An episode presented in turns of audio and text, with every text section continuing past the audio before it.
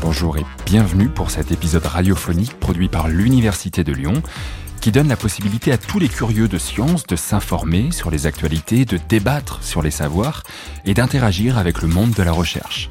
30 minutes d'une création sonore originale pour éclairer le monde qui nous entoure et penser celui de demain.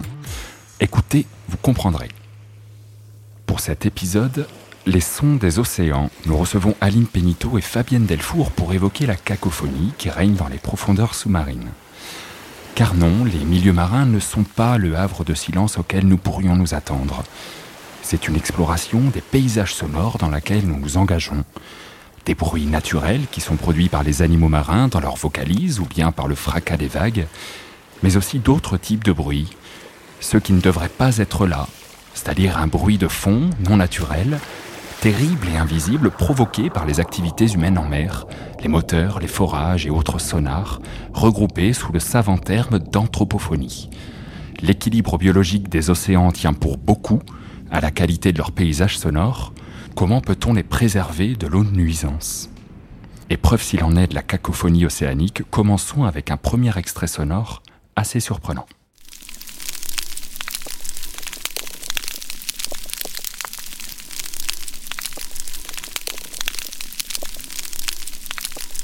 Nous ne sommes pas postés au chevet d'un feu de cheminée qui crépite, non Aline, mais bien en train d'écouter un des milliers de bruits que l'océan nous donne à entendre. Bonjour Aline Penito. Bonjour. Vous êtes documentariste et compositrice et vous dédiez la majeure partie de votre temps à plonger des micros sous l'eau pour des créations sonores et des séries documentaires passionnantes sur l'océan et ses paysages acoustiques. Est-ce que d'abord vous sauriez nous décrire la source des bruits assez étranges qu'on vient d'entendre? Est-ce qu'ils vous sont familiers? Ah oui, oui, euh, mais ça peut être plein de choses. Euh, D'abord, c'est un très bon enregistrement parce qu'on peut distinguer une chose, alors que dans l'océan, il y a plein de choses qui interagissent les unes dans les autres, que ce soit euh, les bruits de l'océan au fond ou évidemment les animaux. Et donc, c'est un animal. Mhm.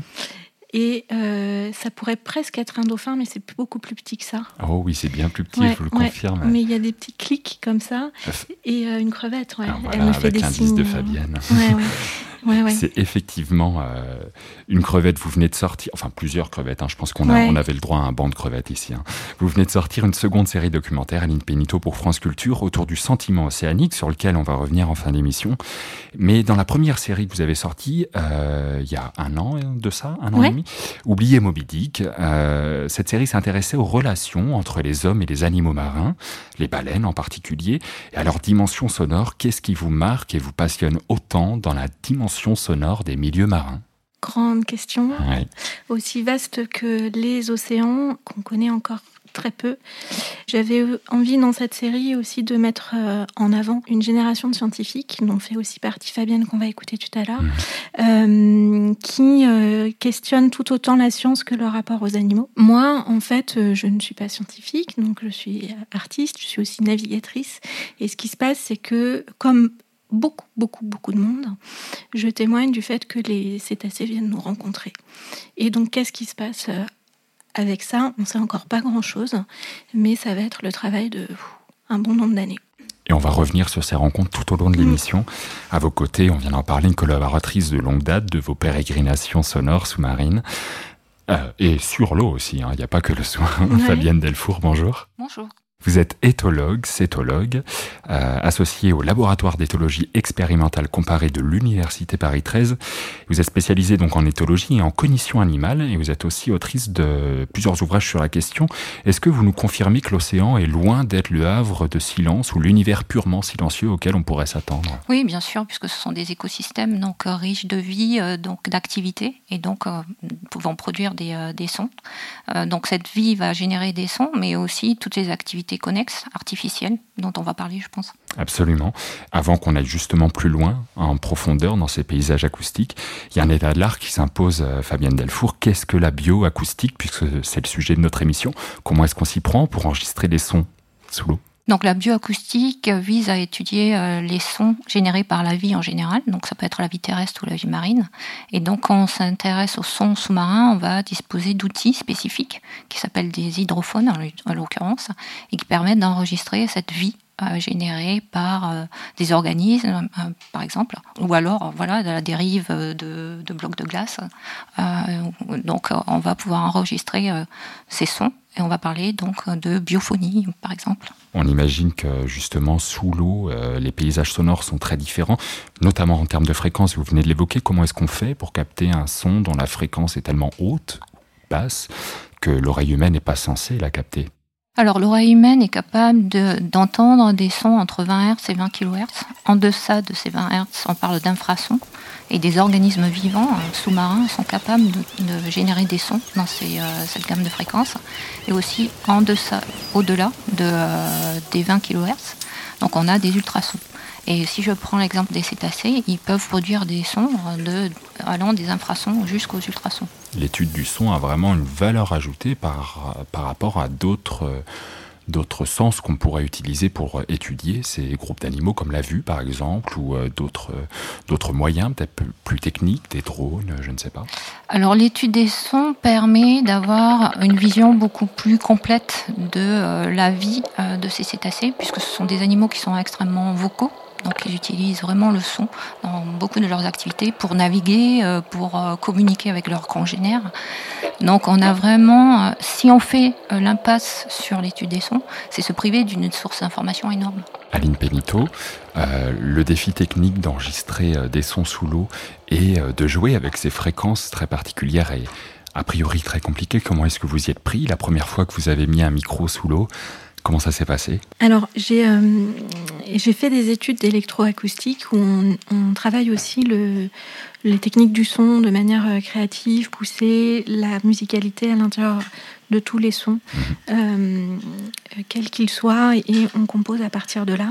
Et donc, les, microphones, quels qu'ils soient, sont aussi nos pinceaux, nos, nos palettes, étant naturellement aquatique. Mhm.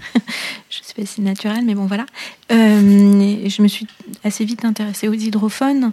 Et moi, j'en ai emmené en Arctique, euh, sur la côte ouest, dans une baie euh, qui est chargée d'une histoire très forte des peuplements inuits et qui s'appelle la baie de Sermermute et qui est à côté d'un ice fjord. dans cette baie, hein, j'ai pu assister à une attaque de glace qui est quelque chose de très très fort et singulier en Arctique. On imagine. La glace, en fait, euh, les grouleurs, les, les, sortes d'amas, en fait, au moment de tempête, en fait, s'agglomèrent et attaquent une baie. Et c'est un phénomène assez connu, évidemment très redouté des navigateurs qui pourraient avoir trouvé un havre là. Et j'ai balancé euh, euh, un hydrophone dans, cette glace qui était en train de, de vivre hein, dans la mer. Et puis après, il y a eu d'autres expériences avec des pêcheurs du coin qui m'ont emmené trouver des types de glace un peu particulières.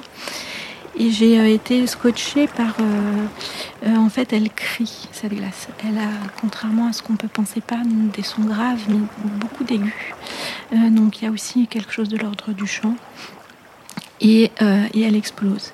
Et en explosant, elle libère possiblement aussi de, des bulles d'air qui sont euh, enfermés là, peut-être aussi depuis très longtemps. Donc on parle de euh, dizaines, voire de centaines de milliers d'années, hein, quand on va chercher des carottes en Antarctique, par exemple. On va en venir à, l'histoire aussi.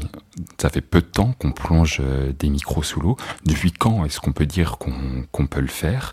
J'ai entendu dire que le développement des flottes sous-marines et des sonars qui étaient associés n'était pas pour rien dans le développement des techniques de bioacoustique, Fabienne Delfaux.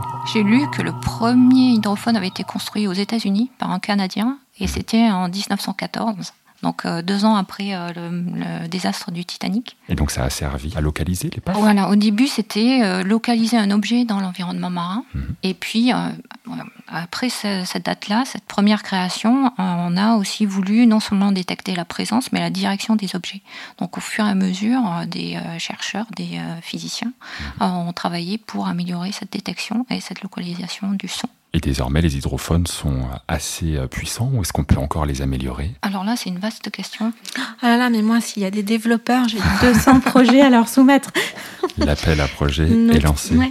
Bah, moi, je pense que ça dépend aussi des questions qu'on veut poser. Si on s'intéresse à la, si on veut faire l'inventaire de tous les sons produits par une espèce animale, on va choisir un outil qui nous permette vraiment d'être très très large, ou alors se focaliser sur un aspect très très particulier. Un exemple. En fait, les hydros sont omnidirectionnels. Ça veut dire qu'ils prennent le son sans qu'on puisse, nous les humains, connaître la direction. On peut le prendre dans deux aspects. Soit on peut décider d'imaginer développer un micro directionnel ce qui peut avoir des avantages évidents, c'est-à-dire qu'on sait d'où vient la source. Évidemment, sur la pêcherie, on voit vite euh, où ça peut en venir. C'est-à-dire? Bah, On saurait d'où viennent les baleines, on pourrait aller vers elles. et donc euh, les pêcher plus, euh, plus facilement. Par contre, moi, ça m'intéresse parce que, ne sachant pas connaître la source du son, d'où elle vient, quelle est ça nous, oblige aussi à rentrer dans des problématiques euh, euh, de, de sensations, d'écoute, euh, qui nous forcent à dépasser des choses qui ne nous sont pas évidentes, nous qui avons des stéréos avec nos, oreilles. En dehors de, on l'a bien compris, de la biophonie qui était produite par la faune, la flore marine ou des autres bruits naturels dont on a parlé et dont on va reparler, comme les vagues, les courants, le bruit de la pluie aussi sur la surface de l'eau, il y a d'autres émissions sonores qui viennent compléter ce paysage acoustique auquel on va s'intéresser. S'agit de l'anthropophonie. Et on va entendre ensemble une démonstration flagrante de l'anthropophonie avec ce second extrait sonore.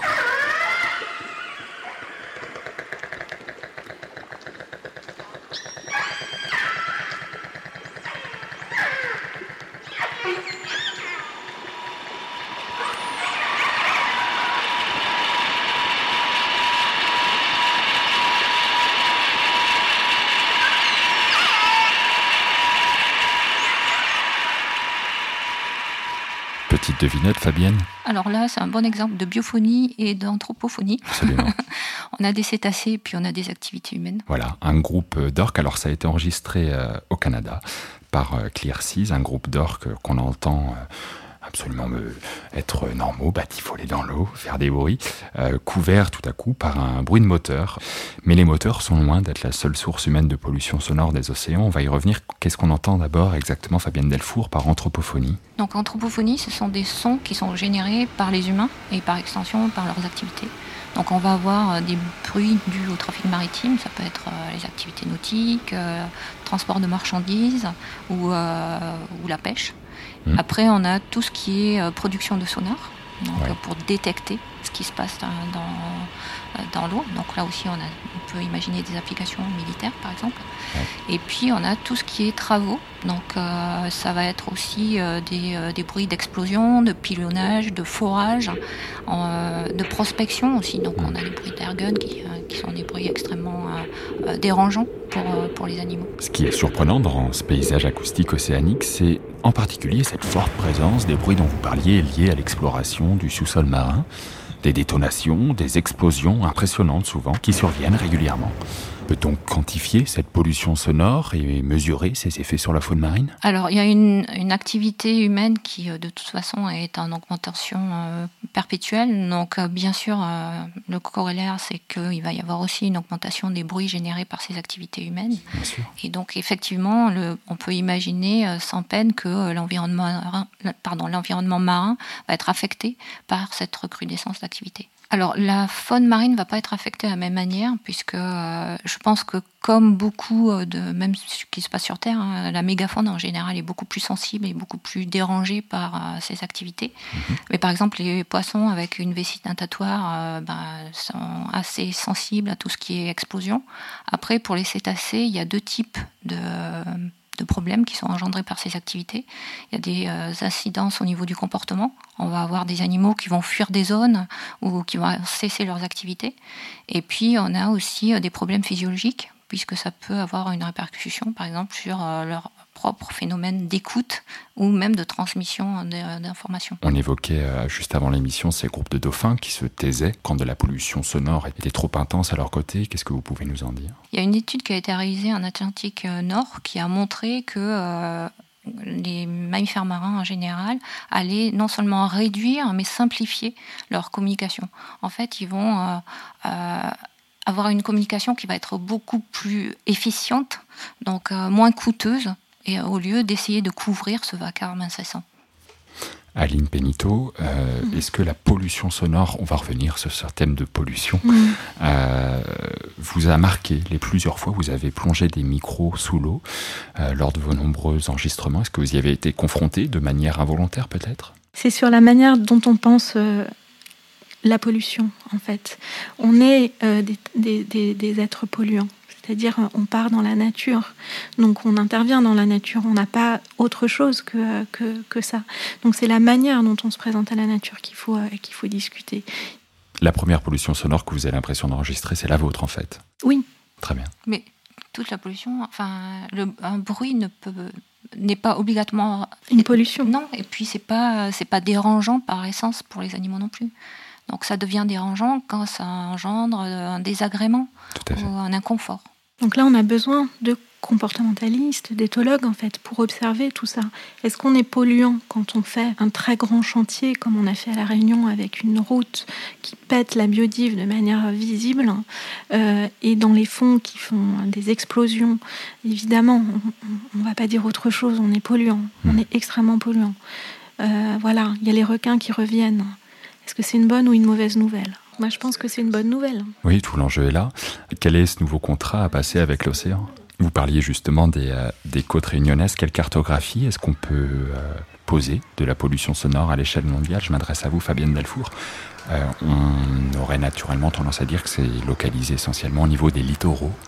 Alors effectivement, il y a beaucoup de bruit généré proche des côtes, donc mais la, enfin, ces bruits vont être corrélé à la densité humaine et à la densité des activités humaines.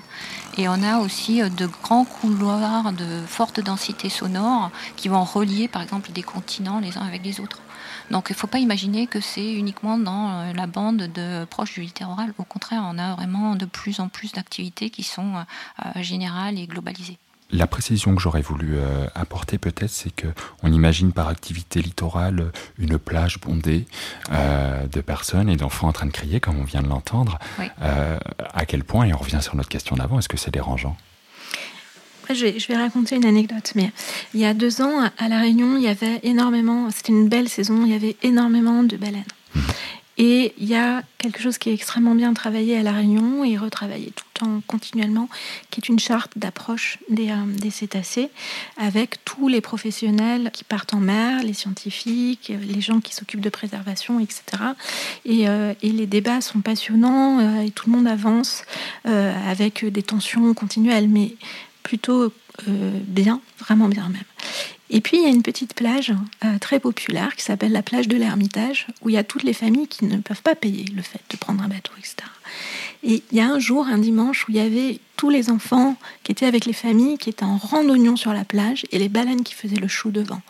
Est-ce qu'on dit qu'elles sont juste là par hasard, ou est-ce qu'elles sont venues rencontrer ces humains qui étaient euh, amassés là? J'en sais rien puisque je ne suis pas éthologue.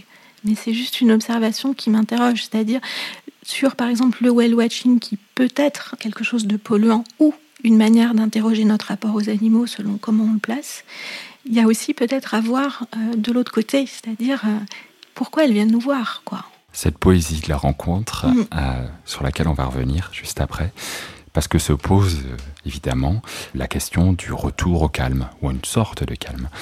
Et j'ai envie de faire un lien avec le confinement généralisé lié à la pandémie de Covid-19 à l'échelle mondiale qu'on vient de vivre et qui a largement permis de baisser le volume, pas complètement, mais en tout cas les bruits d'origines humaines ne résonnaient presque plus au vu du ralentissement drastique de la pêche d'un côté, mais aussi des chantiers offshore, des manœuvres militaires parfois, des navigations ailleurs, ou encore de l'interdiction d'accéder aux plages.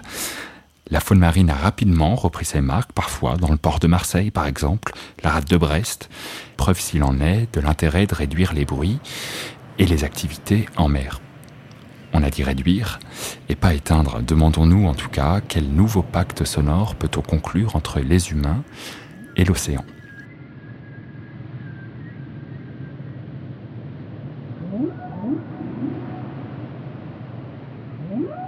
Dans la série Oubliez Moby vous concluez le dernier épisode par une fantastique, j'ai été beaucoup marqué, tentative de dialogue avec une baleine à bosse.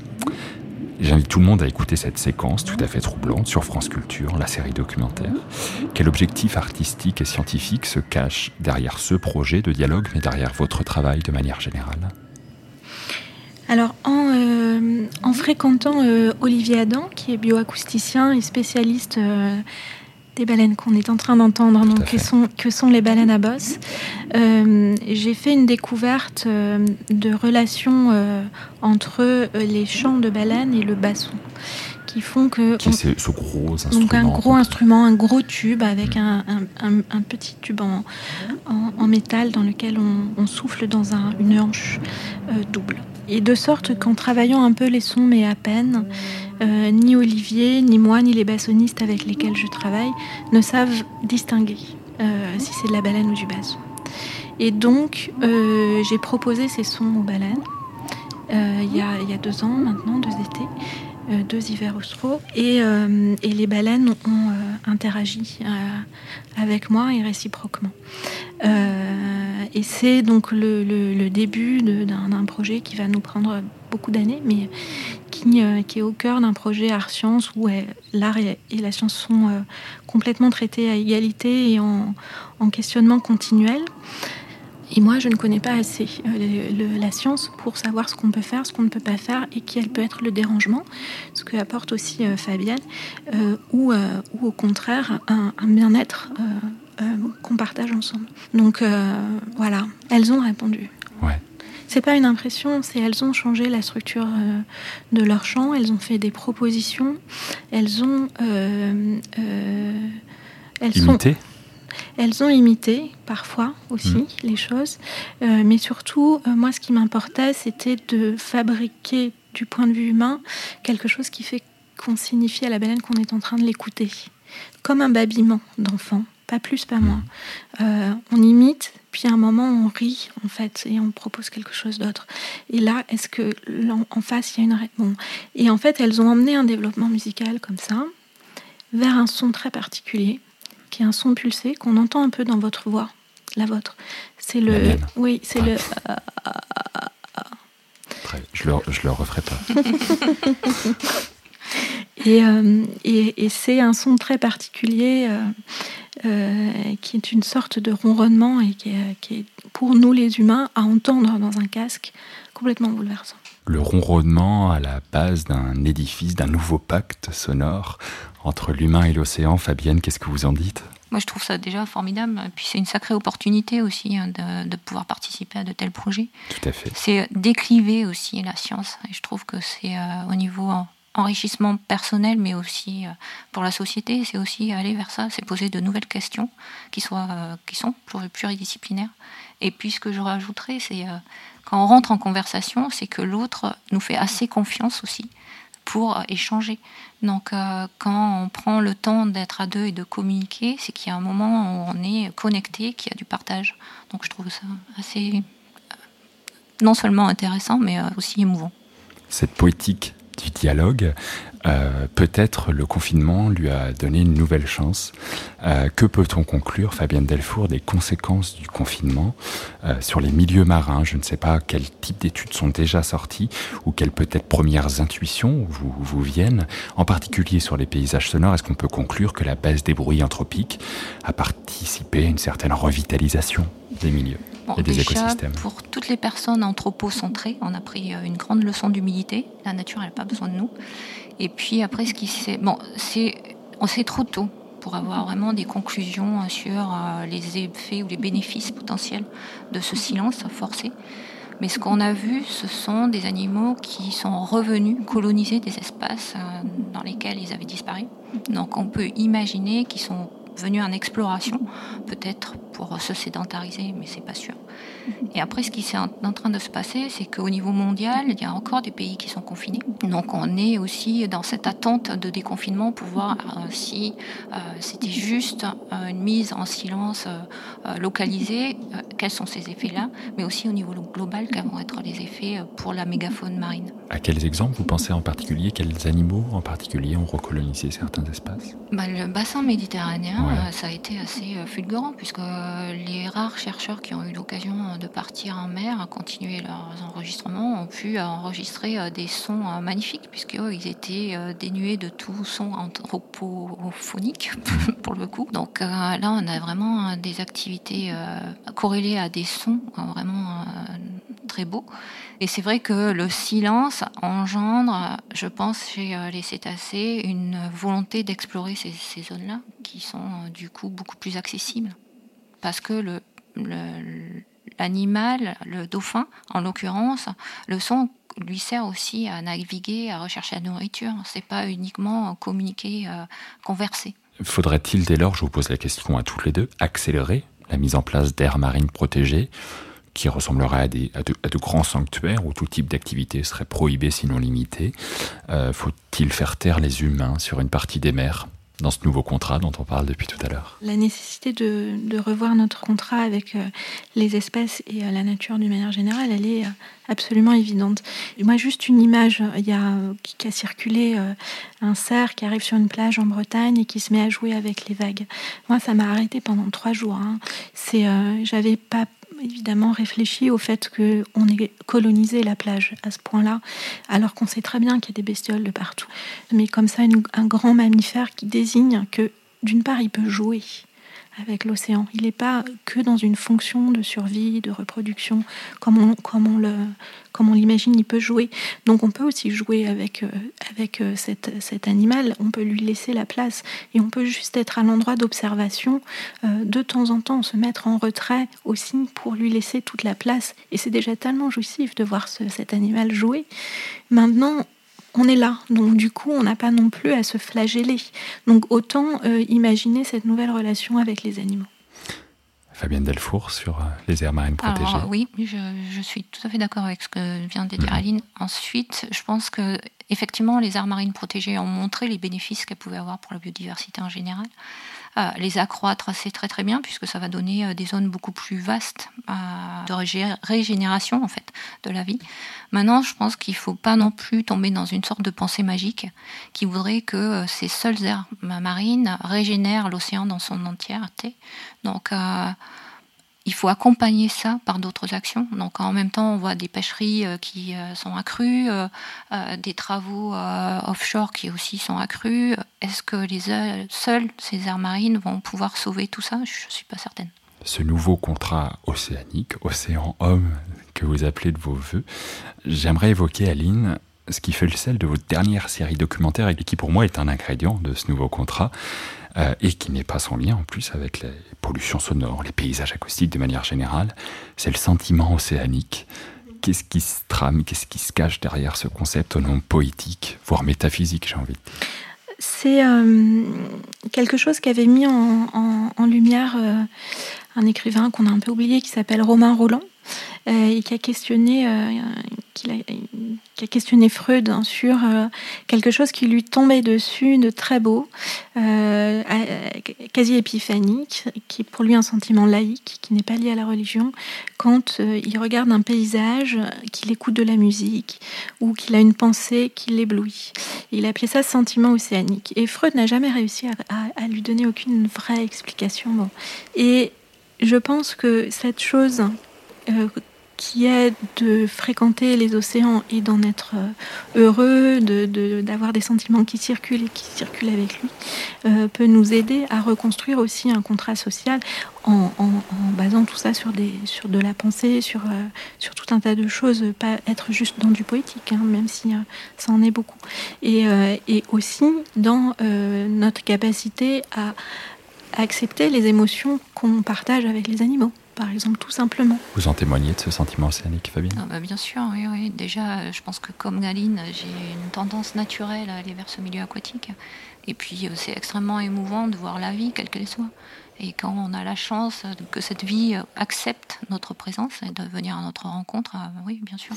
De la voir et de l'écouter. Merci infiniment à toutes les deux d'être passées par le podcast de Pop Science. Merci à Flavien du Studio Plus 8 pour la mise en son et la réalisation technique de cet épisode, et à Aline de nous avoir accueillis dans son chez-soi. Pour aller plus loin dans les profondeurs sonores des océans, trois propositions. Découvrez évidemment d'abord, on en a parlé, les séries d'Aline Pénito sur la page documentaire de la série documentaire de France Culture, et plongez-vous dans la lecture du dernier livre de Fabienne Delfour, Que pensent les dindes de Noël? Oser se mettre à la place de l'animal. Et ce n'est pas sans lien avec émission du jour, et c'est aux éditions Tana.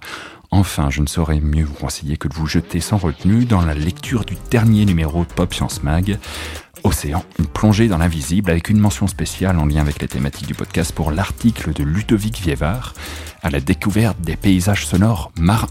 À tout bientôt sur Pop Science.